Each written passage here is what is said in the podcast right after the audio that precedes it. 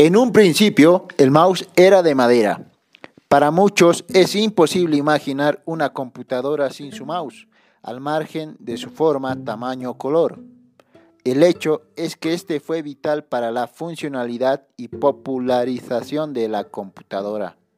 Este dispositivo que facilita la interacción con los programas informáticos fue creado en 1963 por el ingeniero electrónico Douglas Engelbart cuando trabajaba en el Stanford Research Institute de Estados Unidos, aunque fue presentado al mundo en 1968 durante una convención en San Francisco.